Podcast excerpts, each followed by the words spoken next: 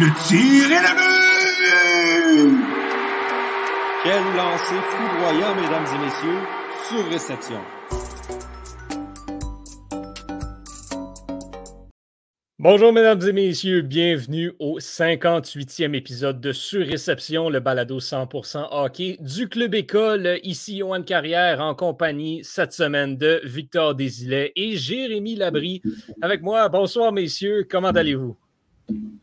Ça va bien toi Yoann? Ça va très bien, merci. Victor, de ton côté, euh, un, un, petit hey. pour toi. Oui, ça va te prendre un micro. Ouais, je viens de réaliser que j'avais comme pas approché mon micro. M'entendez-vous bien? Oh, oui, Oui, très bien, Victor. absolument. Super, ok, cool. Sinon, ça va? Ouais, c'est ça.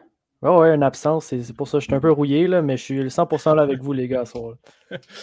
Euh, c'est au tour d'Antonin, donc, euh, comme vous aurez pu remarquer, de, prendre une petite pause euh, des occupations à l'extérieur. Donc, euh, on va espérer le retrouver la semaine prochaine. Messieurs, on ne va pas attendre, on va se lancer dans le vif du sujet. On va parler beaucoup, encore une fois, des, Canadiens de Montréal cette semaine. À commencer par peut-être le sujet qui est intéressant pour les partisans à suivre, soit les jeunes joueurs canadiens sont éliminés des séries éliminatoires. Là, ce qu'on veut voir, c'est de quoi ont l'air les espoirs qui arrivent avec l'équipe. Dans la dernière semaine, on a vu Justin Barron et on a vu Jordan Harris également euh, offrir, Victor, des performances quand même euh, respectables. Oui, ben c'est sûr que là, Harris, ça fait seulement deux matchs. Fait qu'on on Oui. peut, on peut être un peu mitigé dans nos commentaires, mais force est de constater que c'est peut-être déjà, les gars, le meilleur patineur à la défensive du Canadien de Montréal. Son coup de patin est tellement fluide, ça glisse comme du beurre sur la glace. Puis c'est beau à voir, c'est vraiment, je pense, la voie dans laquelle on veut aller là, pour le tandem Gorton-Hughes, c'est-à-dire le critère numéro un pour nos défenseurs, ça soit qu'ils soient mobiles et qu'ils puissent compétitionner avec leur coup de patin contre n'importe quel attaquant adverse. Fait que Harris, très bonne chose à voir. Barron, j'étais pas la semaine passée, mais ça, ça avait été un peu plus difficile. Faut pas oublier qu'il est deux ans plus jeune là, que Harris, seulement 20 ans, donc plus jeune que nous tous, les gars, dans la Ligue nationale quand même. Puis il a été tu sais, porté à jouer contre des Jack Hughes, contre des Brady Ketchuk, contre des adversaires difficiles à affronter. Puis, il n'a pas trop mal paru, même si parfois c'était pas parfait. Mais on peut juste être optimiste pour l'avenir en voyant le bijou qu'il nous a fait hier. Ouais, genre rouler Ben ouais, ça. sur la ligne bleue comme ça, backpedaling comme on dit en anglais. Ça, je dis pas que ça s'apprend pas, mais c'est pratiquement inné d'avoir cet instinct-là, cette présence-là, et Byron semble l'avoir. Donc moi, je suis hyper emballé. Je suis un des grands fervents aussi de on gagne avec notre défensive, fait que d'avoir des jeunes, des joueurs de qualité à la, à la ligne bleue, on ne peut juste qu'être optimiste. Vous savez, moi, je suis, je suis abonné au club optimisme. Mais ouais, effectivement, c'est de ce point-là que je voulais parler. Le Baron, hier, comme tu dis, son petit bijou. Euh, tu sais, on voit qu'il quand même lui aussi a, a- a une possibilité de, de- de jouer du patin aussi. Là. Euh, ça, ça- ça a bien tourné hier. là. Mais je pense que Baron aussi, on, on nous l'a très bien vendu euh, lors de l'échange de Lekonen. Et au final, euh, je pense que pour une fois, au sein du groupe partisan du Canadien, la vente euh, était assez représentative de, ce qu'on a reçu au final. C'est-à-dire que on a un joueur qui déjà, on voit quand même des aspects dans son jeu qui, à, mes yeux, à moi, se compare à un gars comme un, comme un Jeff Petrie, peut-être. Un, bon top 4 qui, qui, qui- qui sait être présent, qui sait être important dans une équipe. Euh, sans être euh, uniquement un, un passager. Je pense que Baron a ça. C'est-à-dire qu'il fait sa place autant en défensive qu'en attaque. Puis euh, je- honnêtement, je, je- je- je ne peux voir que ce gars-là se, se développer là, comme un, un bon défenseur top 4 et même euh, nous surprendre et monter éventuellement. Là. Ouais. Ce qui est intéressant aussi défensivement, c'est qu'il y a, il y a ces petits, il y a ces jeunes joueurs-là qui, bon, performent déjà bien à de bons niveaux. Puis tu en as d'autres qui s'en viennent aussi. Fait que si tu es l'état-major du Canadien en ce moment, ça doit sourire quelque chose parce que justement, il, il y a tellement de possibilités pour l'avenir.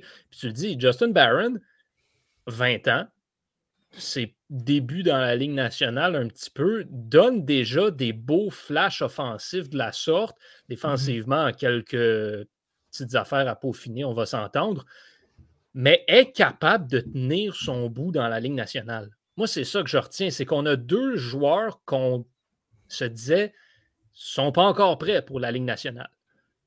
Puis je pense pas qu'ils le sont, en tout cas pas prêts à être dans le rôle qu'on veut qu'ils soient à moyen long terme, mais ils tiennent leur bout. Puis ça fait la job, si je peux me permettre l'expression en ce moment, dans la Ligue nationale. Donc, si tu trouves les moyens d'aller leur faire donner du temps de jeu dans la Ligue américaine, apprendre un petit peu, prendre en confiance, gagner de l'expérience dans des rôles plus importants, il n'y a pas de limite à ce que ces gars-là peuvent offrir dans, dans la Ligue nationale à long terme. J'aime bien aussi la comparaison que Jérémy a utilisée entre Byron et Jeff Petrie. Pas particulièrement sur le type de joueur. Je crois pas que les deux Mais vont c'est pas, nécessairement une comparaison comme tu sais, c'est pas nécessairement une comparaison, c'est-à-dire comme Ouais. c'est plus l'idée du top 4 un peu à la Jeff Exact. C'est ça. Exact. Je pense que Justin Barron, là, comme tu dis, Jay, ça va être un def top 4. Idéalement, pas un gars sur ta première paire, mais qui pourrait dépanner. On le sait, Jeff Petrie, s'il faut qu'il joue 5-8 matchs en remplacement de chez Weber, ça passe ça.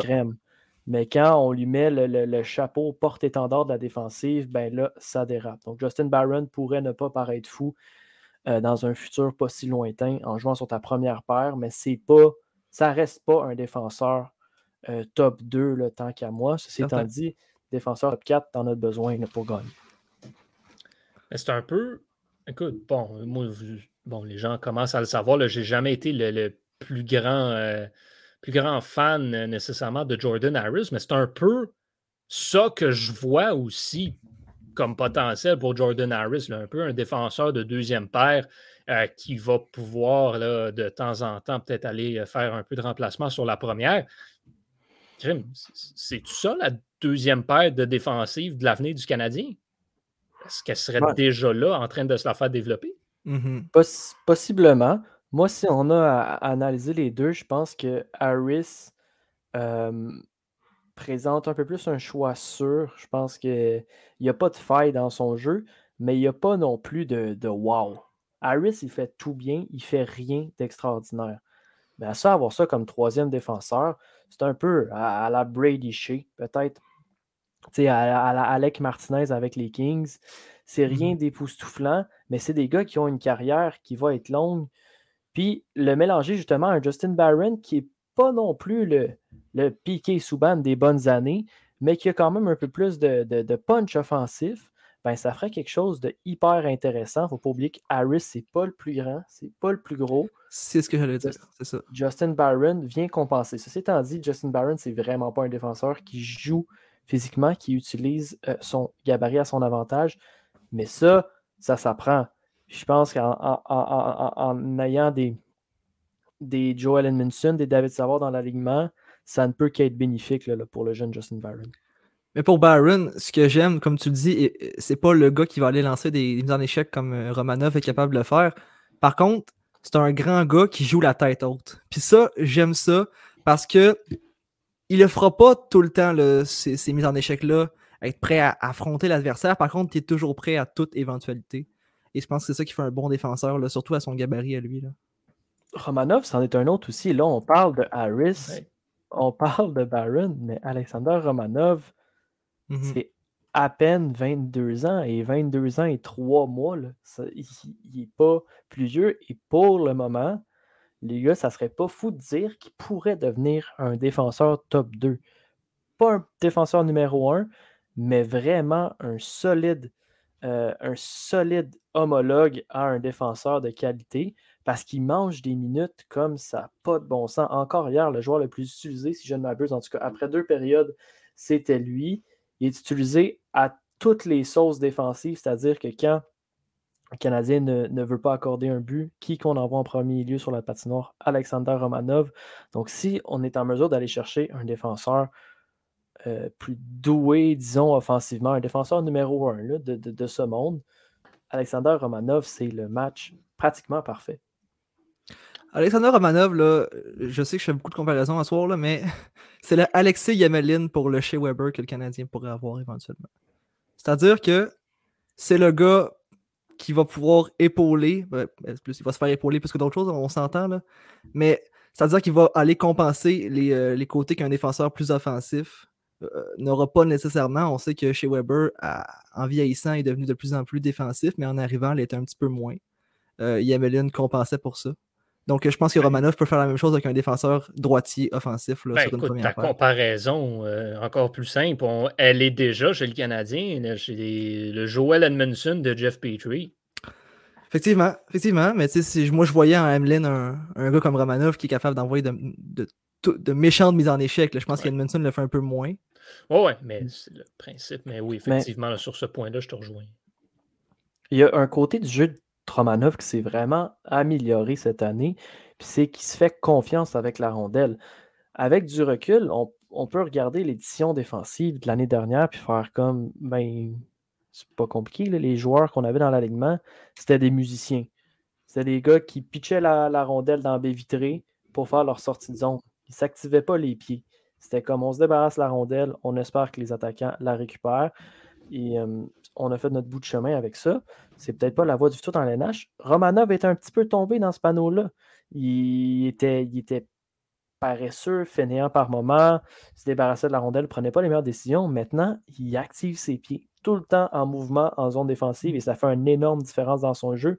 Ce qui fait que je trouve que dorénavant, la comparaison avec Alexis Emeline, qui était totalement euh, légitime avant l'arrivée de Martin Saint-Louis, dès qu'on a repêché Romanov, est même un petit mm-hmm. peu pauvre. Parce qu'Alexis Romanov, Alexander Romanov, défensivement, ben, c'est un gros upgrade. Là. Alexis Emeline, c'est la version Wish d'Alexander Romanov.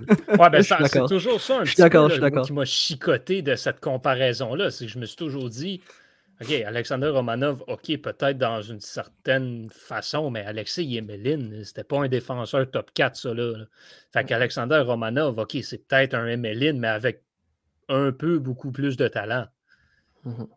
Donc, le côté physique est très comparable. Ça, c'est justement, moi, c'était un petit peu ça que je me disais, OK, côté physique qui donne des mises en échec, la comparaison s'arrête là. Des défenseurs qui donnent des mises en échec, il y en a plein dans la Ligue nationale. Fait pour ça que j'ai pas toujours été un grand fan, mais chose certaine, euh, il est en train de s'installer euh, de façon assez concrète à cette ligne bleue. Euh, des Canadiens. Puis bon, là, à moyen terme aussi, il y a Kaden Goulet qui va rentrer dans le portrait également. Donc, il va falloir jouer. On va sûrement jouer à la chaise musicale un petit peu là, avec ces, avec ces trois-là à la gauche. Ce sera intéressant à surveiller. Il va rester à droite maintenant. On vient de dire que Barron pourrait être un top 4. Ouais, ben Est-ce que c'est Logan Mayhew qui va venir remplir ce poste-là sur une première paire? Je l'ai déjà dit, mais j'en doute fortement là, dans une organisation avec, le, avec c'est l'histoire du Canadien et toute l'image à, décorer. Ben, ouais. On n'est pas en voie d'avoir un côté droit à la défensive reluisant d'ici au moins euh, deux ans. Je crois que ce qui pourrait vraiment, pardonnez-moi, changer la donne, c'est si, disons, le Canadien mettait le, grappin sur Simon Nemec mm-hmm. ou euh, un Seamus Casey, un David Yerichech, un défenseur droit, droitier qui euh, connaissaient vraiment une explosion, mais encore dans ce cas-là, ce sont tous des joueurs qui sont des projets pour au moins deux ans. Fait qu'il va falloir endurer là, les, euh, les Petrie, les Savard, euh, les Schooneman à droite, qui fait pas mal. Mais puis t'en as besoin de toute façon. Tu, ne mm-hmm. peux pas rentrer l'année prochaine avec, mettons, une brigade défensive de cinq joueurs de moins de 24 ans. ça marche pas. Non, c'est ça. Fait que ça t'en prend des savoirs. Bon, Petrie, clairement, va se faire échanger, mais ça va t'en prendre justement des vétérans. Yoel Edmondson s'en va pas nulle part l'année prochaine. Il va encore être dans le portrait lui aussi. Ken Hughes, là, ça parle beaucoup de Christopher Le Temps. On a déjà dit assez souvent, là, je pense que Christopher Le Temps, on y croit plus ou moins. Par contre, c'est certain, c'est qu'il va aller chercher un vétéran, là, comme tu l'as dit, pour épauler tous les jeunes qui s'en viennent en défensive. Et du côté droit, j'imagine aussi, pour remplir le trou si tu regardes sur une question d'effectif, Christopher Le Temps, ce serait l'acquisition parfaite qui aurait le plus de sens pour le Canadien. Certainement. Pas au prix qui est là, par contre. Ben, c'est ça. Puis est-ce que Christopher Le Temps a vraiment envie de venir jouer avec les Canadiens et puis de finir dans la cave du classement? Ça, je ne sais pas. Et là, le questionnement. Mais si ça y tente, je pense que le Canadien peut se le permettre, puis ce serait logique, en tout cas. Euh, Victor, tu parlais de Corey Schooneman, justement. Ça, c'en est un autre qui gagne des points. Là. On en a parlé un peu la, semaine, la semaine dernière, mais euh, c'est un peu le nouveau Brett Kulak, ça. Là. Puis, pour un sixième défenseur, il n'y a pas grand-chose qui fait de mal. Oui. Ben, c'en est un autre, je crois, qu'on a acquis l'acquisition des Flames de Calgary. Donc, c'est comme si. euh, ça, euh, mais c'était plus un échange au niveau, euh, au niveau de la Ligue américaine. Par contre, euh, je suis très fier de, mon coup. Quand disons, avant que Corey Schneemann éclose sur Twitter, j'avais dit Corey Schneemann m'impressionne, il joue très bien, très solide.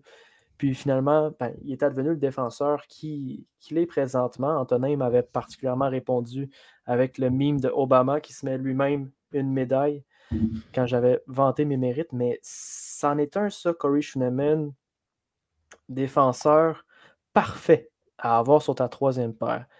Il y a comme des flashs de lui qui démontrent qu'ils sont si intéressants qui fait en sorte que tu n'es jamais handicapé quand il est sur la glace. Il est capable de briser l'échec avant adverse. Il est capable de faire des tirs de qualité au filet. Il est assez responsable dans sa zone. Ça reste pas le meilleur joueur sur la patinoire. Jamais. En aucun temps, Corey Schneemann est le meilleur joueur sur la patinoire. Mais quand il est sur la patinoire, tu n'es pas handicapé. Et c'est à ça que tu t'attends de tes défenseurs 5e et 6e. Surtout au prix qu'il coûte. Je ne sais pas qu'est-ce que l'avenir lui réserve, là, parce qu'on en parle, il y a plein d'espoirs qui arrivent, mais il, est en train, il doit être en train de se magasiner, lui, quelque chose dans le coin de Montréal, parce que l'année Hmm. prochaine, en- moi, dans ma, projection que je fais, il commence sur ton top 6. Avec ce qu'il a démontré, il est difficilement délogeable, puis ils viennent de faire sauter des gars comme Chris Weidman, des gars comme Kel Clegg, puis c'est pour le mieux. C'est un petit gars qui vient du Rocket de Laval. Je l'ai vu évoluer 3-4 fois avec, euh, à la place belle. Puis il m'a toujours épaté. C'est un compétiteur né. Fait que chapeau à lui. Puis tant qu'à moi, il mérite une place avec le grand club l'année prochaine. Ouais, tu l'as dit, je pense que honnêtement, sans Shea Weber, Corey Schooneman a le meilleur tir frappé de toute l'équipe présentement. C'est- très solide, très rapide, très puissant. À chaque fois, il me surprend à ce niveau-là. Puis je pense que c'est vraiment ça qui. Tu sais, c'est pas nécessairement ça, mais c'est un élément qui fait que le, Canadien va se poser des questions sur ce joueur-là. Puis je pense que c'est ça, le, le nouveau 7e, 6e, 6e joueur de la LNH, c'est un joueur comme ça qui peut réussir à remplir des trous, comme tu le dis, qu'il fait euh, de façon effective, qui reste solide en le faisant et apporte en plus quelque chose de plus, que ce soit en attaque ou en défense. Et lui, c'est son tir. Puis, euh, tu sais, je ne vais pas mettre ma main au feu en disant que ça va être un grand marqueur dans la, LNH, mais ça reste qu'il peut jouer à toutes les sauces et même sur l'avantage numérique. Puis c'est rare pour un sixième, septième défenseur de, pouvoir jouer à ce niveau-là. là. Bon, même dans certains vont te dire peut-être que si ton sixième défenseur joue sur l'avantage numérique, tu as peut-être un problème, mais ça, c'est une autre histoire. Mais S'il y a un tir aussi solide, je veux dire, tu, tu es un joueur de la LNH pareil, là, tu lui mets la rondelle sur Ah la ouais. palette, puis il peut, il peut marquer. Là, tu sais. c'est qu'il est tellement, il est tellement intelligent. Puis, tu sais, il se fait. Ce qui est le plus. Moi, ce qui crève le plus l'écran là, quand je regarde jouer Corey Schneemann, c'est sa confiance. Ce gars-là n'est pas impressionné par personne qui est en face de lui. Il va y aller avec des petites feintes en sortie de zone, des petits, des petits euh, des mouvements d'épaule pour trahir le, le- le joueur qui fait de l'échec avant. Puis ça, c'est tellement beau à voir. Tu te dis, OK, c'est mon cinquième défenseur qui me donne ça.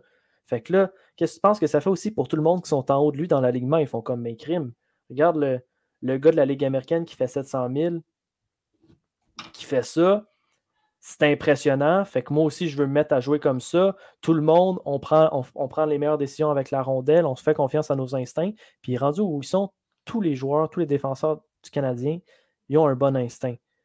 Fait que c'est de faire confiance à ces instincts-là, puis ça, ça, ça, ça paye. Je ne sais pas que Corey Schneemann a parti un mouvement, là, une révolution. C'était plus Martin Saint-Louis, mais c'en est un qui l'applique à la lettre. il joue comme un gars qui n'a rien à perdre. Voilà. C'est vraiment comme ça que je le vois, puis c'est très, très, très beau.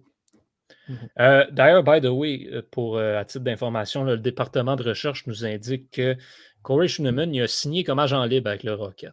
Mais il venait Ok. effectivement de, Du, du, du de Stockton. hein. Stockton. Ouais. Ouais. Euh, Ouais, tu parlais de Schooneman en terminant, Johan, qui a, qui a rien à perdre, là, vraiment.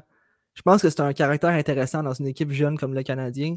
Il apporte un aspect du, joueur là, qui, qui s'est vraiment bâti, qui, qui a réussi à passer par tous les niveaux, qui a réussi à, à- faire face à la, déception et à la surmonter. Donc, pour des recrues, je, peux, je, ne peux voir là, qu'il y a un leader positif euh, à ce niveau-là. là. Puis, bon, quand on regarde la situation chez les défenseurs aussi en vue de l'année prochaine, Victor, tu parlais, euh, tu ça vient tasser des gars comme Wideman, Clegg, euh, tous des joueurs qui n'ont plus de contrat l'année prochaine. ça. Fait ça se débarrasse facilement, puis Schneemann, il ne coûtera pas cher. Mais je regarde justement cette situation, puis on parlait d'Alexander Romanov plus tôt. Euh, je lance une balle courbe. Alexander Romanov n'a plus de contrat à la fin de la saison. Euh, il va avoir quoi? À quoi est-ce qu'on s'attend pour, pour Alexander Romanov comme contrat cet été? Ben, Hmm, je pense que ça va peut-être être le premier vrai test pour Kent Hughes. Voir si c'est un, un baller ou s'il est plus euh, prudent. Euh, moi, personnellement, Romanov, la progression qu'il a démontrée cette année m'inspire extrêmement confiance. Et j'aurais peut-être, pas j'aurais pas de misère à y consentir un contrat de 5-6 ans. Et là, c'est là que ça devient intéressant. Évidemment, si tu y vas dans le long terme avec Romanov, tu risques de payer cher pour les deux, trois prochaines années. Mais c'est ce qui est le plus intéressant parce qu'on n'en- on n'entend pas être compétitif pour les deux, trois prochaines années, là, selon les dires de, de- de- de Kent Hughes et Jeff Gorton. Fait qu'on peut. On sais, on n'aura pas à gérer les finances très strictement. Et c'est là que ça peut virer en situation un peu comme Roman Yossi, où est-ce que Roman quand il avait signé son, son, son le contrat précédent, celui qui, qui là, l'été dernier, c'était l'aubaine de la Ligue nationale. Pourquoi? Parce qu'on a su repérer son potentiel, voir sa courbe de progression, puis dire OK, ce gars-là va jouer sur notre première paire dans une coupe d'années. Et on avait donné un contrat, à, si je ne m'abuse, c'était 4,625 par année là, pour Roman Yossi, ce qui était dérisoire là, pour la production qu'il nous amenait. Romanov ne sera pas un Roman Yossi, donc peut-être, je ne sais pas, un 3,8 millions. David Savard fait 3,75. Fait que tu peux dire, OK, Romanov, je te donne 6 ans à 3,75. Je te donne un, un 21 millions sur 6 ans. Est-ce que Tu tu ne penses pas qu'il va falloir payer plus? Moi, j'ai l'impression que si tu, si tu vas à long terme, ça va être au minimum 4,5. Je pense qu'on serait en mesure de se tirer d'affaire en bas du 4. Parce que si c'est ça, effectivement, ça va devenir une sale aubaine. Mais Ben, ne- 4.5, j'aurais pas, de, j'aurais pas de misère non plus à y donner Non, sur non 6 ans, Ouais. 7 ans. Mais Parce qu'à 3.8, honnêtement, tu, payes, tu le payes même pas cher l'année prochaine. là, tu sais, Non, c'est je ça, le mais paye- je le paierais déjà ça. notons la, la limite, là, que si, si vous êtes Kent Hughes, c'est quoi le plus cher que vous êtes prêt à payer pour Alexander Romanov si tu lui donnes un contrat, mettons, de 6 ans? Ben, 5, je- 5, ouais, 5.2. c- 5 millions, 5 millions possiblement, dans l'optique où est-ce que j'aurais pas envie que ça, ça vire à une espèce de situation Nikita Zaitsev. là, du- je crois pas que c'est ça qui va arriver, mais Ouais. on ne sait jamais. Tandis que il y a un bon argument qui est à faire du côté du Canadien, puis dire OK, ben, tu serais peut-être pas numéro 2 dans la chaise présentement, tu sais, s'il n'y avait pas tous les blessés. Fait que tu vaux peut-être pas ça, 5 millions tout de suite. Mais on sait très bien là, en arrière-pensée que ce gars-là va être dans notre top 4 assurément là, dans, dans deux- dans- ben, dès maintenant. là. Mais Mhm. dans trois ans, il fait partie de l'avenir, puis il se prend sur ta première paire. Fait que moi, je pense qu'on est capable de se tirer euh, entre, euh, entre 3,75 et 4 millions. Là, Kent Hughes, c'est un agent de joueur, il sait négocier. J'ai pas, j'ai pas de peine à croire que 6, 6 ans, 3,75, ça serait quelque chose de. Ben, ben, en fait, on signerait tous ça ici, là, mais qui, qui est, qui est légitime puis qu'on pourrait observer. L'autre option, c'est de signer un contrat, euh, un, un pont, euh, bridge deal, comme on dit, comme, va- comme Maxime le propose là, dans les commentaires.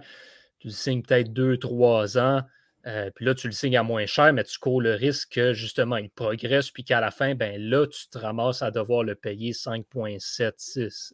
C'est ça. Puis donner un contrat de transition présentement, ça serait de se fermer les yeux sur la progression constante qu'on voit déjà. En fait, tu sais, un contrat de transition, j'aurais vu ça s'il était à, à 20 ans peut-être. Mais à 22 ans, tu lui donnes un contrat de, de 2 ans, il arrive à 24, il rentre, dans, il, il rentre dans son prime, tu vas le payer. Tu vas le payer très cher. là. Faut pas oublier aussi que la situation avec le cap, peut-être un peu bénéfique. Dans, pour, du point de vue de Kent Hughes, dans les négociations, négociations il dit le, le, le cap est fixe pour ne va pas monter beaucoup d'ici les deux, trois prochaines ouais, années. Il monte d'un million, je pense, pour l'année prochaine. C'est pas ça a été annoncé million, là, par rapport aux, aux, croissances anticipées préalablement à la pandémie. Là. Fait que, ça serait bon argument de, de dire de Ken Hughes, OK, tout le monde, on prend un petit, un, un, un, petit pay cut où il y a moyen de structurer le contrat pour que le, le, le, le average le salaire annuel soit plus bas, mais avec les, les, les bonnets à la signature, on compense pour essayer de l'avoir à rabais, là, tant qu'à moi, à 4 millions et en dessous. Ça reste un défenseur de 22 ans. là, ouais. il joue très bien, mais puis il prend des grosses minutes, mais il, il va devenir très bon. Il n'y a pas encore assez d'arguments à son panier pour dire moi je mérite 5 millions et au, over le temps qu'à moi. Ouais, puis il y, y, y, a toujours aussi ce que je dis, il y a, y a, une différence entre jouer en ce moment pour les Canadiens de Montréal qui sont derniers de la Ligue, qui sont sûrs de ne pas faire les séries, qu'on veut juste jouer pour prendre l'expérience versus l'année prochaine, ou même si on ne veut pas être compétitif, mais quand la saison va commencer, on va vouloir gagner des matchs. Ça va être la même chose l'année d'après. Là, il va avoir une pression d'un peu plus pour Romanov si tu es le défenseur numéro un parce que il n'y a personne d'autre versus tu es le numéro un parce qu'il faut que tu performes, il va y avoir une différence. Ça, ça se peut qu'on voit une baisse de régime aussi là, dans son jeu l'année prochaine. Exact. Jérémy, t'avais-tu quelque chose à ajouter? Là, j'ai ajouté que, tu sais, à, ce que, sache, je veux dire, Romanov puis sa blonde, il aime bien Montréal aussi, tu sais, je veux dire, euh, on n'a pas eu des signes, on n'a pas eu des signes comme quoi euh, il voulait partir non plus, tu sais, fait que je pense que ça peut jouer à ce niveau-là aussi, là nécessairement. Mm Que... Ça joue c'est sûr que n'importe quel joueur irait prendre un gros contrat ailleurs. Là. Ça, c'est. je sûr, je cache pas ça. Mais il y a un intérêt pareil. Là. On l'a vu là, cette année que quand la madame n'est pas contente, ça peut faire toute la différence sur le jeu du mari. Mais bon. Ah, ben ça, c'est un petit peu normal et j'ai le goût de vous dire, c'est pas mal ça partout. Euh, je vais revenir là, rapidement, euh, juste pour, euh, pour clairer la, la question de, de Maxime là, qui dit euh, Goulet, Harris, Barron, GK et tous les espoirs. La place de Schooneman est où dans l'alignement? Ben, c'est sûr que dans trois ans, Corey Schooneman, il disparaît un petit peu. Il, Hmm. il, devient, il devient plus particulièrement intéressant, mais là, ce qu'on parle, c'est en vue de l'année prochaine. Puis il n'y a aucun de ces gars-là qui va jouer dans la Ligue nationale l'année prochaine. Fait. Puis tu sais, Jack, Jacka, il fait très bien, mais est-ce qu'on peut s'assurer qu'il va faire la LNH? Je pense qu'on n'est pas encore rendu oh, là. Bah, ça, c'en est un justement que je me dis. Lui, il n'y aura pas de place pour lui. Ben, ce que Schooneman fait, dans le fond, c'est acheter du temps. Ouais, il ne gaspille pas ton temps parce qu'il t'offre des bons services. Puis c'est la meilleure chose, je pense. Il n'y a pas personne qui est malheureux d'avoir à se poser cette question-là, Maxime, parce que ça, tout ce que ça peut faire, c'est de la compétition interne. Ouais. Puis ça, c'est la, la, meilleure chose possible si tu veux développer une culture de, de, gagnant, puis un club qui a du succès à long terme. Fait que je pense qu'on a vraiment un beau problème là, défensivement à gauche, du moins pour les deux, trois prochaines années, parce que pas oublier qu'il y a Cage puis euh, Goulet, ça tombe professionnel l'an dernier, l'an prochain, pardon. Fait que c'est sûr que ces deux-là revêtissent soit l'uniforme du Rocket, soit l'uniforme du Canadien. Fait que ça, c'est ça, ça commence dès, dès l'automne 2022, le, le, la compétition à l'interne. Ah, puis il ne faut pas oublier là-dedans Norlinder qui va revenir mm -hmm. de, de l'Europe pour le prochain camp d'entraînement. C'en est un autre, ça, qui va vouloir bien faire. Fait que... Mais ce qui est certain, c'est que le Canadien gagne énormément à, à faire jouer Schuleman, à mon avis, surtout à l'âge de 26 ans. C'est-à-dire que dans un ou deux années, il va être encore euh, dans son prime, dans ses bonnes années. Et on l'a vu avec Brett Kulak, qu'est-ce que ça donne quand, quand tu réussis à, à prendre un, un, créer un bon cinquième ou sixième défenseur dans la LNH. Ça peut être très payant là, de, dans une date limite de transaction. Là. Ça, c'est, le joueur va être content aussi, là, évidemment, d'aller dans une équipe qui, qui, qui a besoin de lui. Là, Absolument. Euh, passons du, euh, des défenseurs des Canadiens aux gardiens de but. Carey Price, euh, plus les jours avancent, plus on se dit, OK, ça s'en vient pour vrai, il va jouer pour vrai cette année. Euh, là, il s'entraîne avec ses coéquipiers, est du voyage euh, au New Jersey cette semaine. Ça a été confirmé qu'il n'allait pas jouer ni au New Jersey, ni à Toronto plus tard. Mais écoute, ça regarde bien. Là, il reste quoi? Il reste euh, 11 matchs au calendrier des Canadiens de Montréal. Ouais. On a toujours dit si Carey Price revient au jeu, ça va être pour des matchs à la fin de la saison qui veulent un peu rien dire. Euh, on arrive vraisemblablement dans ce moment-là. Euh, Victor, si Carey Price est prêt, il joue ou il joue pas? Ben, moi, je... Ouais, on n'a on a rien à, gagner, ni on n'a rien à perdre. Puis je pense que de mon vivant, j'ai jamais vu une période où est-ce que gang ou père, la base partisane était aussi, disons, positive. Fait que là, c'est un peu le moment de faire comme OK, Carey Price, vas-y dans la mêlée, peu importe ce qui arrive, on va te soutenir. Tandis que si tu laisses le mystère planer, tu le fais pas jouer, même s'il a été dans l'entourage de l'équipe toute la fin de saison, puis que là, peu importe ce qui arrive cet été, mais disons qu'il ne se fait pas échanger ou je prends la, situation où il ne se ferait pas échanger, ben là, il va y avoir comme un petit peu d'anticipation qui va, qui va s'être bâtie dans la base partisane, puis tout le monde va faire des médias, on va le pousser aussi. Ce club-là a tellement bien joué en fin de saison avec Martin Saint-Louis, puis là, tu mets Carey Price dans l'alignement, puis Carey Price, c'est un goaler du temple de la renommée, fait on ne sait jamais, ça, peut être, ça va être un club qui va faire les séries, blablabla, bla, Tu bâtis extrêmement d'anticipation, puis tu viens de, de, de, créer une pression pas nécessaire ou de générer un risque de juste tout scraper la progression que Carey Price a faite. Si tu laisses pas le joueur cette saison reprendre sa place, puis comme au pire, ça ira mal. Au pire, il rigolera pour 865 l'espace de deux matchs. Mais on va le pardonner parce que ça fait ça va faire 11 mois qu'il n'a pas joué au hockey. Tandis que si ces performances-là arrivent au début de la saison prochaine, quand tu l'as dit, Johan, au début de la saison prochaine, même si on n'espère pas compétitif, on va vouloir gagner des matchs, ben, il va se faire lapider sur la place publique encore une fois. Ben, puis on ne se le cachera pas il va en avoir des attentes anyways l'année prochaine. Il y a une bonne partie de la base partisane des Canadiens qui va nous arriver en, octobre prochain puis dire que le Canadien va faire les séries parce qu'ils ont une meilleure équipe que Boston puis Toronto. C'est sûr qu'il y en a une gang qui vont faire ça. Fait ne peux pas gérer, mais effectivement, on peut peut-être modérer. Si je peux rajouter au point de Victor, c'est que non seulement il va y avoir de l'anticipation, non seulement il va y avoir des attentes, mais c'est pas juste pour les fans aussi, c'est pour l'équipe aussi. Le Kent Hughes, va construire son équipe selon la présence ou non de Carey Price dans les buts. Ça change complètement la donne. On l'a vu en série, capable d'amener son équipe jusqu'en finale presque à lui seul. C'est ce genre de joueurs-là, et ça change vraiment la manière dont Kent Hughes va dépenser son argent, dépenser ses fonds. Ben, Par contre, un autre côté financier, excuse-moi 30 secondes pendant que tu es là, c'est 10,5 millions qui se rajoutent sur la masse aussi. fait que ça limite les dépenses que tu peux faire aussi. Justement, justement. Donc, le Canadien a besoin d'une confirmation maintenant. Est-ce que Price est à retraite ou on continue à payer son contrat pour rien? C'est là que le Canadien a besoin d'une confirmation. Et c'est là que les matchs vont être très importants. si Price ne joue pas d'ici la fin de la saison, eh bien là, on continue à le payer jusqu'à temps qu'il revienne encore une fois, jusqu'à temps qu'il joue ce match-là, qu'il va nous dire oui ou non s'il est encore capable de performer malgré les, tous les blessures uh-huh. qu'il a eues. Puis, on parle du point de vue amateur, du point de vue canadien gestion, mais Carey Price, lui, qu'est-ce qu'il veut là-dedans? Le club, là, a l'air tissé serré il a surtout l'air d'avoir du plaisir à jouer au hockey.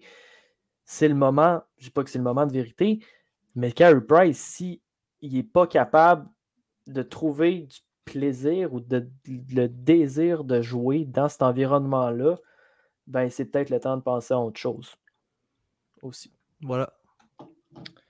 Ouais, ben c'est vraiment ça. Je pense que.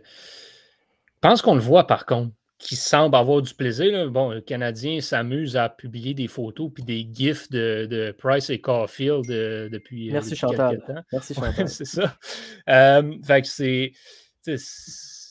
Pour moi, je pense que c'est un. En, anglais, un, no-brainer. Si Carey Price arrive à un moment donné d'ici la fin de l'année qu'il est prêt, ben, il va jouer. Là. Moi, je m'attends. Puis je dis pas, je dis pas que ça va être son premier match, mais le 19 avril, le Canadien reçoit le Wild au Centre Bell.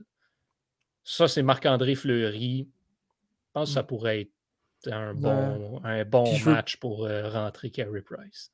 Je veux pas spéculer sur la vie de Carey Price, mais tu sais, on se rappelle quand même qu'avant d'avoir cette fameuse blessure, il y a quand même eu aussi l'histoire de consommation de, Mhm. de substances, là, de type drogue ou médicaments, on ne le sait pas trop. là. Mais tu sais, c'est sûr que si Price ne veut pas être rendu habitué de jouer euh, sous l'influence de ces dites substances-là, ça peut changer aussi la manière dont il va euh, performer sur, sur la glace. Et il faut qu'il soit maintenant capable de savoir si ça change au point tel qu'il n'est tout simplement plus capable de suivre, en fait. Là. Ça peut changer pour le pire, mais ça peut changer pour le mieux aussi, j'ai l'impression. ouais, Fait c'est clair. C'est un- c'est comme n'importe quel gardien dans le monde du hockey, c'est un drôle de personnage. Puis, on peut. Je peux me permettre de spéculer un peu, mais l'espèce d'ambiance qu'il y avait dans l'organisation du Canadien, où est-ce que c'était c'était comme fermé, puis tout le monde était nos ennemis, ça se disperse tranquillement. Puis on a vu, c'est Cole Caulfield qui a été le premier à le dire. Chantal a dû lui dire Écoute, Cole, tu as une personnalité ravissante, laisse-la s'épanouir. Puis tu sais, elle n'a pas peur de parler aux médias, elle n'a pas peur de faire des petites danses dans ce vestiaire, elle n'a pas peur de dire des affaires comme Bonne nuit, Tampa à la fin des matchs. Puis là, tu sais, mais c'est fou l'espèce d'effet que ça peut avoir dans un vestiaire. Puis Olivier le dit dans, dans, dans les commentaires Price Caulfield, c'est le nouveau Price Subban. On n'est peut-être pas là, mais Price, c'est un, c'est un petit taquin, tu sais. Il aime ça niaiser les journalistes, il aime ça faire un petit peu son arbête, être au-dessus de ses affaires, faire des petites niaiseries. Il est cocky comme joueur, Price, tu sais. Vraiment, là, il est cocky. Puis peut-être que l'espèce de liberté qu'on est en train d'instaurer au sein du Canadien de Montréal, ça peut juste être pour le mieux parce que lui, tous les plaisirs qu'il avait pu à l'extérieur de la patinoire, il va les, retrouver graduellement. Fait qu'on spécule, c'est purement spéculatif tout ce que je viens de dire, mais le, le- le changement de culture chez le Canadien de Montréal, d'après moi, ça va être un grand facteur dans la suite des choses avec Carey Price, puis ça peut être que pour le mieux. Oui, ça c'est euh, c'est c'est sûr et certain. Puis je pense que les peu importe ce qui va arriver, peu importe les performances qu'il va livrer, s'il joue d'ici la fin de l'année, pour une rare fois, tu le dis, là, et ça, c'est ce qui me surprend le plus. Le Canadien pipe, les partisans s'en foutent. Fait que je pense que ça ne peut être que positif là, qu'il joue. euh, Puis ils vont perdre, mais au même s'ils perdent, tu sais, Price va nous sortir là, des, petites, des petits arrêts spectaculaires quand même et les fans vont, euh, vont l'applaudir. Puis ça va être beau à voir pareil. Puis ça va être bon pour sa confiance, c'est certain. Là, dire, il suffit qu'il ramasse un Chris Kreider derrière le net ou qu'il donne un petit cross-check à Kyle Palmieri, un petit coup de bloqueur, puis c'est des petits jeux comme ça qui, qui se laissent aller, puis c'est ça fait du bien. voilà. Exact. Bon, Guillaume qui, a- Guillaume qui dit là, dans les commentaires Chantal, la meilleure acquisition du club sans équivoque. Je te supporte. Je te soutiens dans cette affirmation-là, Guillaume. Je suis d'accord. On va, on va aller ailleurs dans la Ligue nationale euh, maintenant. C'est euh, la fin euh, de l'illustre carrière de Ryan Getzlaff qui va prendre sa retraite à la fin de la présente saison. Ryan Getzlaff qui va donc avoir passé euh, l'entièreté de sa carrière avec, euh, avec les Ducks d'Anaheim. Choix de premier tour en 2003. Euh, est aujourd'hui âgé de 36 ans. Ryan Getzlaff, c'est euh, deux fois la médaille d'or olympique. C'est une Coupe Stanley également. Euh, c'est plus de 1000 points. Plus, il va se retirer avec presque 1200 matchs de jouer dans la Ligue nationale. La question se pose depuis quelques jours, en fait, depuis qu'il a annoncé sa retraite. Moi, pour moi, il y a une réponse claire et nette à cette question-là, mais je vous la pose quand même. Est-ce que Ryan Getzlaff sera éventuellement un membre du Temple de la Renommée? Sans aucun doute. Ouais. Je pense que y a- tu l'as dit, il y a une réponse là. euh, Il n'y a pas vraiment de débat à ce niveau-là. Je veux dire, ce, ce gars-là et Corey Perry, on- je veux dire, ça a été les- dans les meilleures années des Ducks sais, C'est rien de moins que ça là, quand même. Là.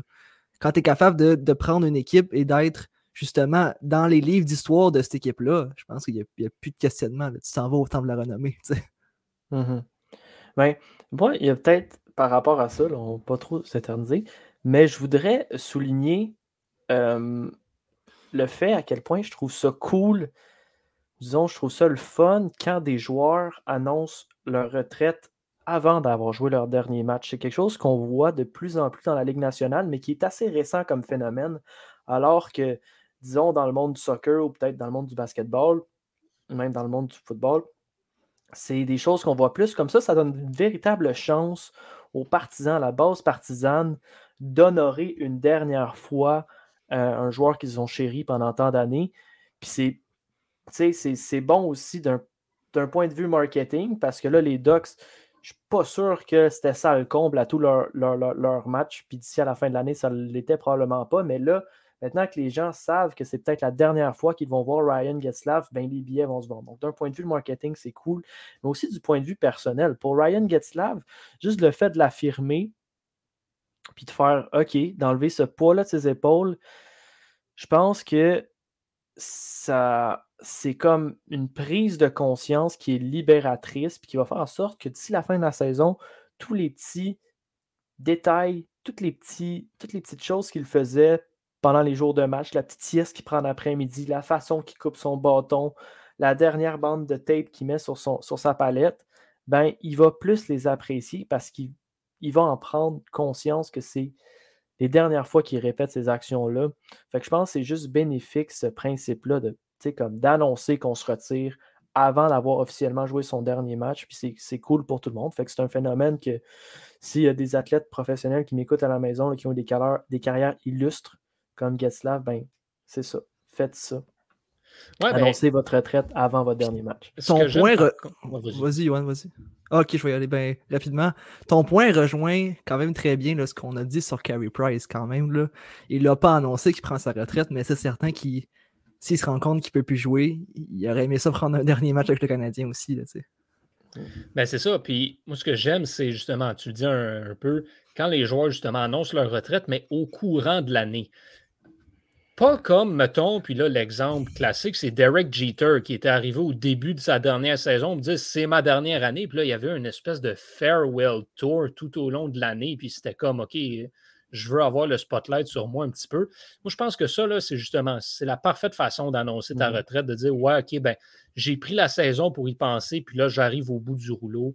Il me reste une dizaine de matchs à jouer, je vais les savourer, puis ce sera la fin après. Un peu comme les frères Cédine avaient fait euh, il y a quelques années à Vancouver, qui avaient annoncé leur retraite comme à peu près au même moment de la saison.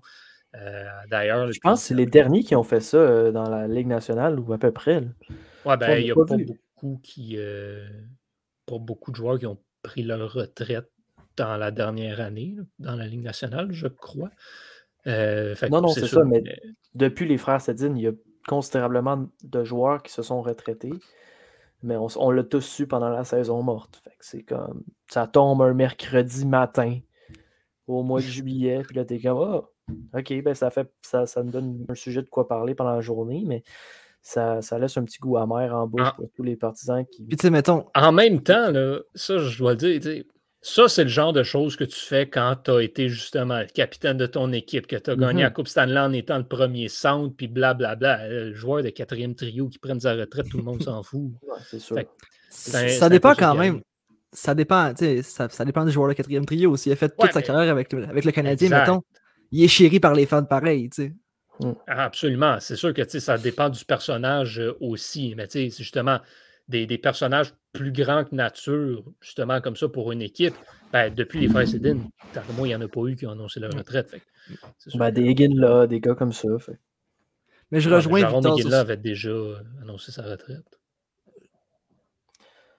À vérifier. Ben, il a été intronisé au Temple de la Renommée l'année passée. Oui, ouais, je sais, mais je veux dire, quand il était actif, il n'a jamais dit OK, c'est ma dernière saison. Non, mais c'est justement. Il laissait tout le temps le doute planer. Même chose pour, mettons, Daniel Brière, tu sais, ça se fait. Ouais.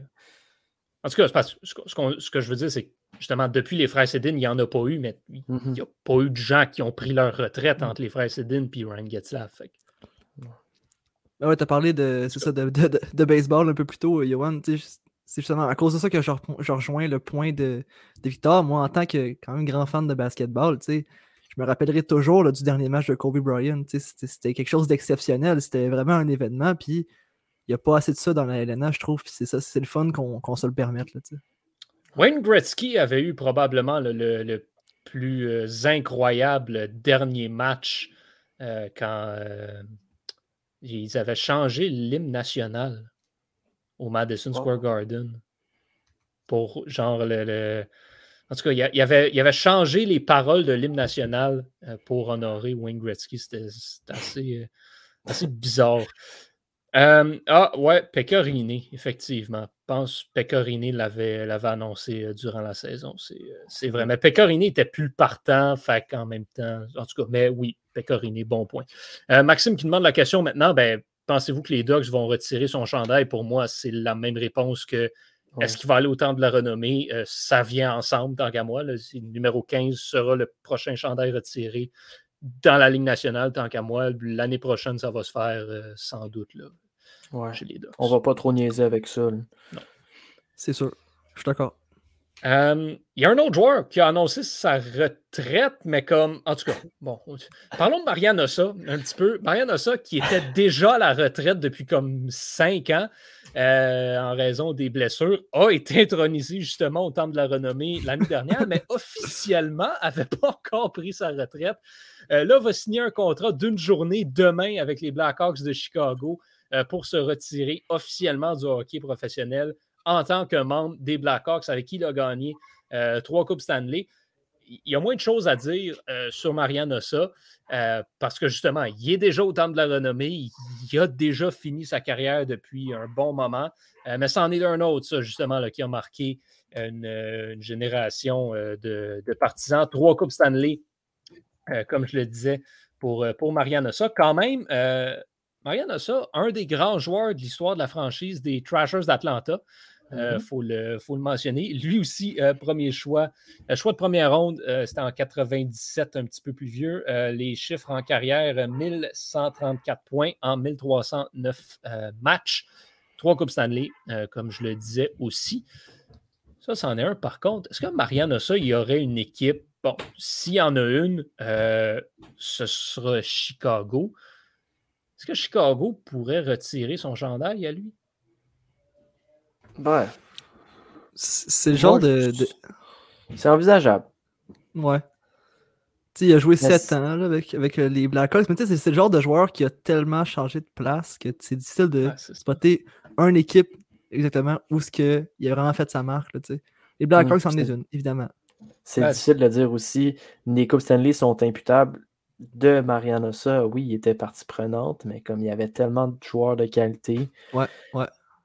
Fait tu on n'en parle pas aussi. Par contre, Mariano Ossa, petit fun fact, avait perdu en finale de la Coupe Stanley en 2008 avec les Pingouins contre les Red Wings. Mm-hmm avait rejoint les rangs des Red Wings en 2009 pour perdre en finale la Coupe Stanley contre les Penguins. Effectivement, si Marianne a ça. Première Coupe Stanley avec les Blackhawks en 2010. Fait ça, c'est un parcours quand même vraiment, vraiment cool. Euh, mérite sa place au temps de la renommée juste à cause de. Ben, il a sa place au temps de la renommée, mais après moi, c'est ce qui s'est raconté là, dans, le, dans le meeting des, de ceux qui faisaient le choix. On dit écoute, Qu'est-ce qui est arrivé à ce gars-là, on n'a pas le choix de le mettre. Là. Effectivement. C'est ce qui va rester là, dans les livres d'histoire de Marianne Ossa. On va, tous, on va tous se souvenir de la photo qui avait fait le tour des médias, justement, de Marianne Ossa assis sur le bord de la bande en déception dans le chandail de Pittsburgh, puis l'année d'après dans le chandail de Détroit. La même, même, même photo. C'était spécial. Euh, est-ce qu'il va jouer demain? Non, euh, mais je sais que les Blackhawks, euh, les Blackhawks font ça, des, soirées où ce qu'ils honorent un joueur. Ils ont fait ça avec Andrew Shaw plutôt cette saison. Là, ils voulaient le faire avec Marianne Ossa. Ça a été reporté comme quatre fois dans la dernière année. là, vraisemblablement, ça, va arriver, ça va arriver demain. Donc, donc pour lui, c'est qu'est-ce qu'il va jouer? Non? Est-ce qu'il va faire un tour de glace? Peut-être. Euh, mais moi, je pense qu'il va aller faire la mise au jeu protocolaire, puis ça va pas mal être ça. Il est magané, Marianne. Ben, écoute, il va peut-être faire un tour pendant la période d'échauffement. Moi, c'est le maximum que je le verrai faire. Mais mhm. à part de ça, je vois rien d'autre pour lui. Ça reste le Canadien a eu le gros bout du bâton dans les frères Ossa. On s'en rappelle avec ouais, Marcel. ouais, Marcel. Justement, hein, c'est un autre de ces, euh, de ces exemples où le Canadien a eu le moins bon des frères. Ils n'ont pas eu Bram Gretzky, à ce que je au moins. Non, c'est déjà ça. une chance.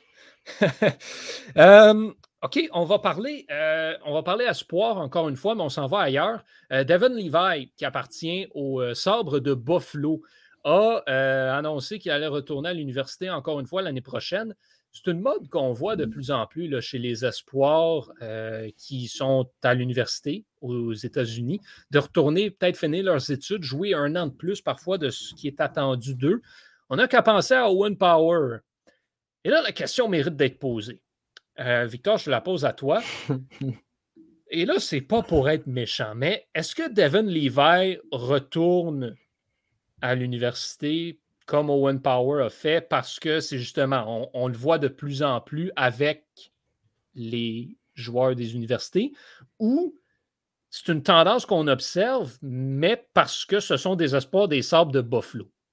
Est-ce que Devin Levi est retourné à l'université pour finir ses études et jouer à l'université ou parce qu'il ne veut pas jouer à Buffalo? Ben là, je ne veux pas mettre des mots dans sa bouche, mais c'est sûr que la décision est quand même curieuse. Je veux dire, Steven Levi a tellement été bon cette année dans la NCAA qu'il n'y a pas vraiment grand-chose à, prouver en retournant jouer dans les rangs universitaires, tant qu'à était prêt à faire le saut chez les professionnels. Puis on regarde la situation des gardiens de but chez les Sorts de Buffalo. Pour le moment, ceux qui sont sous contrôle, avec un contrat la Ligue nationale, Craig Anderson, Dustin Tokarski et Malcolm Subban. Et ces trois gardiens-là, les gars, leur contrat vient à échéance euh, au 1er juillet ou à, la date de, cette saison. je ne sais pas si c'est le 1er juillet, mais tous des contrats qui se terminent. Donc, la place, elle était là à Buffalo pour Devin Levi. Puis, je suis convaincu que le contrat était sur la table aussi de la part des Sabres. Mais que lui a pris la décision de retourner à l'université. Donc là, c'est sûr que dans l'organisation des Sabres, on, doit se poser des petites questions. Si étant dit, moi, je pense qu'il a pris la bonne décision parce que, faut être honnête, il se serait fait poivrer, il se serait fait lessiver s'il avait revêtu l'uniforme des Sabres l'an prochain. Une organisation qui est très prometteuse, qui montre de brillants flashs cette saison. Ça reste une belle passoire en défensive. Puis ça risque pas de changer sur l'année prochaine ça aurait été une façon pour lui de, démolir sa confiance complètement, puis de, rater son show chez les professionnels. Mais je crois quand même qu'il n'y a rien à prouver dans le système universitaire. Est-ce qu'une alternative aurait pu être possible? On lui dit tu joues avec les Americans de Rochester l'an prochain. Oui, mais rendu là, je pense qu'il est mieux de rester à l'université puis finir ses études. Comme ça, il s'assure une certaine stabilité parce qu'on ne le sait pas. Il va être aussi bon l'année prochaine quand il va signer son contrat et qu'il aura terminé ses études mais les sabres ne seront pas meilleurs. Ça. ça. se peut qu'il se fasse totalement poivré, mais là, au moins, il va avoir un, il va avoir un bac, il va avoir un degré. Puis si ça ne tente plus le hockey, si ça ne tente plus jouer à côté des chutes Niagara, ben, il va faire son argent ailleurs. C'est ça, justement. C'est qu'il n'y a pas un an de ne pas se faire poivrer. En fait, les sabres vont être aussi mauvais l'année prochaine. Ils l'ont été depuis assez longtemps pour le prouver, je pense. Puis surtout, c'est, ça, avait été, ça avait été Owen Power, à la limite, j'aurais compris, parce que lui, il a quand même sur son CV, c'est écrit First overall pick, premier choix au total. En bon français, il, veut dire, il a le gros bout du bâton. C'est-à-dire que c'est un joueur qui est extrêmement convoité. Devin Levi l'est aussi. Mais le problème, c'est que lui a été repêché en septième ronde. Et même s'il fait beaucoup, il fait de très bonnes performances dans la NCAA, toute sa vie sur son CV, ça va être écrit choix de septième ronde tant qu'il n'aura pas prouvé sa valeur dans les rangs professionnels, que ce soit dans la AHL ou dans la LNH. Alors pourquoi ne pas le faire maintenant? C'est la question que je me pose. tu l'as dit, Victor, il retourne à, l'université, il n'a rien à prouver, il a déjà tout prouvé ce qu'il avait à prouver dans les rangs universitaires. Sa valeur n'augmentera pas aux yeux, aux yeux des sabres. Au contraire, moi je pense qu'elle diminue. Euh, puis les sabres ne doivent pas être très très contents le présentement. Je pense aussi qu'il a pris la bonne décision euh, pour moi. Mmh. C'est va finir tes études, va avoir du fun. Devin Levi va avoir plus de plaisir à jouer au hockey à Northeastern l'année mmh prochaine qu'à mmh Buffalo. À cet âge-là, à 20 ans, c'est ça qu'il faut. De toute façon, là, excusez-moi, mais un gardien de but à 20 ans, ça ne joue pas dans la Ligue nationale. Peu importe pour quelle équipe. Fait mais moi, je pense à la direction des sabres. Va-t'en pas à Buffalo, man. Mais tu sais, je pense rendu là, qui joue dans la Ligue américaine ou qui aille faire une autre année à l'université, hmm. je pense que Buffalo s'en fout carrément, honnêtement. Parce que, à moins que je me trompe, je pense pas que les Americans vont être bien, bien bons l'année prochaine non plus. Je je suis pas sûr que les Sabres se foutent réellement d'un joueur qui veut finir ses études universitaires. C'est-à-dire que les autres équipes, je pense, s'en foutent. Mais les Sabres, finir ses études universitaires, ça veut dire que tu arrives à un point où tu peux décider où tu veux aller, n'importe où. Tu sais, Les, les, sabres, les Sabres perdent ses droits. Est-ce qu'à la fin de ses études, il va prendre les Sabres de Buffalo? J'en doute fortement. Moi, je pense que je pense que je pense que Buffalo, tu sais, dans la situation de Devin Levi, c'est clair, clair, clair et net. Je, veux dire, je, le, je le répète. Les Sabres de Buffalo auraient pu repêcher Jesper Wallstedt au dernier repêchage. Ils ont choisi de faire une transaction pour aller chercher lui à la place. Hmm. Je pense que Buffalo a rendu ça assez clair que c'est lui le gardien de but d'avenir chez les Sabres. Puis Buffalo est en train de se bâtir quelque chose d'assez intéressant pour dans 2, 3, 4 ans. Devin Levi va être une pièce maîtresse de ça. Fait quand tu as une organisation qui te met autant en vitrine, qui te dit c'est toi, je pense que Buffalo va très bien traiter Devin Levi puis il va vouloir Mhm. jouer avec eux. Tu vas être justement une des pièces centrales d'une équipe en reconstruction versus aller le troisième gardien dans une autre équipe. Je pense qu'il va. Pour moi, Buffalo va pas à être inquiet de, de perdre Devin Levi. Hmm. Euh, messieurs, euh, bon, on, va, euh, on va finir ça euh, comme ça avec le temps qui reste. Euh, le Canadien affronte les Devils au New Jersey euh, demain. Ce sera sans Justin Barron, qui est blessé, sera réévalué, donc il ne jouera pas. Et ensuite, bon, il va avoir le match samedi contre les Maple Leafs à Toronto. Mais ce qui nous intéresse, c'est le match de demain contre les Devils. Victor, prédiction du pointage. La dernière fois, ça avait, ça allait- ça avait été en surtemps. Et C'est assez récent. Je crois qu'on s'en va dans la même voie à peu près. Le joueur canadien s'est incliné. Cette fois-ci en, euh, en prolongation sur un beau but de, de Nico Ischier euh, par la marque de euh, 3 à 2. Dernière fois, ça avait fini 3 à 2, justement, dans le tir de barrage. Euh, effectivement, Jérémy, pour toi. J'y vais avec un 3-1 pour le Canadien. On sait que les Devils ont perdu un gros élément en Jack Hughes pour le restant de la Encore, saison. dois-je ajouter. Encore, encore, effectivement. Et je vais aller encore plus loin que le 3-1. Je vais dire une grosse prédiction. Jordan Ah, boy. Harris trouve le fond du filet. Oh, Ah ben, pourquoi au pas? New Jersey. Au New au New Jersey. Probablement devant les siens aussi. Je ne sais pas si on a cette confirmation-là, mais ça serait pas étonnant. On, ça reste à suivre, mais sa famille est du coin. Possible. Euh, ouais, moi, je vais te dire une. euh, écoute, sais-tu quoi? Je vais dire une victoire des Canadiens euh, dans ce match-là. Euh, donc, ils vont perdre comme 8 à 1. Mais je vais dire victoire du Canadien par la marque de comme 4 à 2. Euh, puis le petit Jésus va en mettre un autre dedans parce que c'est ça qu'il fait ces temps-ci. Maxime, dernière question. Justement, on parle de Jordan Harris un peu. Je te la donne. Notre note sur 10 de Jordan Harris. Euh, Jérémy. Euh, 8. Ouais, 8. Victor? Hmm, 8, 8.5, je dirais. Puis il- il est- on, on- on l'attendait quand même, Jordan Harris, à Montréal, puis il n'a pas déçu, fait qu'il se mérite un, un beau 8.5. Je vais y aller avec un 8 aussi. Euh, L'échantillon est trop mince pour que je me prononce plus. Là, ça se peut que demain, on ait la même discussion puis que je te dise qu'il est rendu un 6. Là. Fait que c'est à prendre avec un grain de sel, mais jusqu'à date de- du peu que j'ai vu de lui, euh, parce que je n'ai même pas regardé tous les matchs, euh, je vais lui donner un 8 euh, De également. toute façon, de toute façon, je veux dire, euh, on va terminer l'épisode là-dessus, là, mais Jordan Harris, il peut, faire, il peut faire sa carrière comme étant un 8 sur 10. C'est Ouais, c'est bien en masse pour moi, là, tu sais, c'est Ah ça. ouais, c'est ça, rendu là. C'est pas, euh, Jordan Harris gagnera jamais le trophée Norris. Fait s'il voilà. est un 8, tant mieux pour lui. Et pour le Canadien. Jérémy Victor, merci énormément euh, pour, euh, pour cette semaine. Toujours un plaisir de discuter hockey avec vous. Il ne nous en reste plus beaucoup. Euh, veux, veux pas, là, on vous reviendra dans les prochaines semaines, mais nous, on quitte le Club École bientôt. Alors, va avoir euh, des petites annonces à faire euh, prochainement, mais on vous invite quand même à euh, continuer d'écouter. D'ailleurs, demain, rendez-vous avec l'équipe de Doualé et du segment en prolongation pour leur épisode à eux, donc demain soir, jeudi. Ça va être même chose sur Facebook, Twitter et YouTube. Et pour nous, ben, on se donne rendez-vous la semaine prochaine, mercredi 19h, même heure, même poste. On va espérer retrouver Antonin. On va espérer être là tous les quatre et on va espérer vous retrouver à la maison. Merci beaucoup tout le monde. Au nom de toute l'équipe, je suis Yohan Carrière. À la semaine prochaine.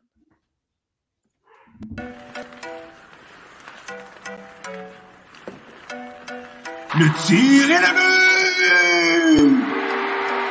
Quel lancer foudroyant, mesdames et messieurs, sur réception.